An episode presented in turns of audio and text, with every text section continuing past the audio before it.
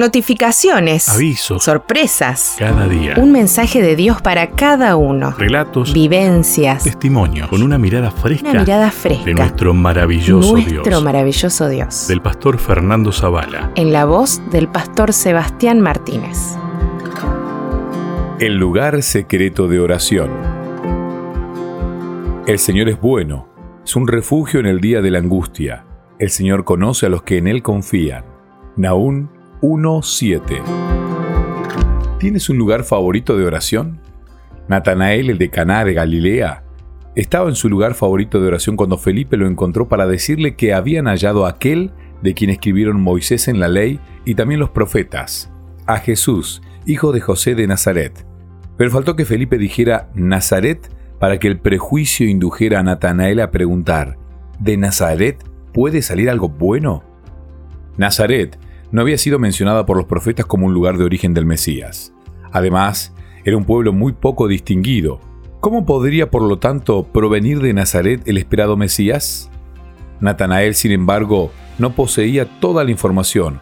Aunque Jesús había crecido en Nazaret, no había nacido en Nazaret, sino en Belén, y de Belén sí habían hablado los profetas.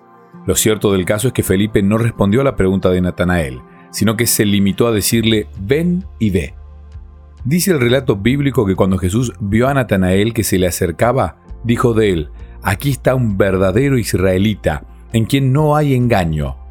Grande tuvo que haber sido la sorpresa de Natanael. ¿De dónde me conoces? preguntó.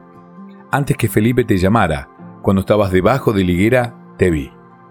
Estas palabras revelan que Natanael nunca estuvo solo en su lugar secreto de oración. En ese lugar ya lo había visto el Salvador, aún más. Según el deseado de todas las gentes, cuando Felipe lo encontró, Natanael oraba a Dios que si el anunciado por Juan el Bautista era el libertador, se lo diese a conocer.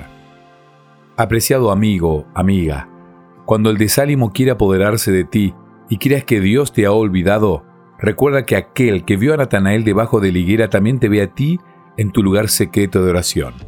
Más aún, también te conoce de manera personal.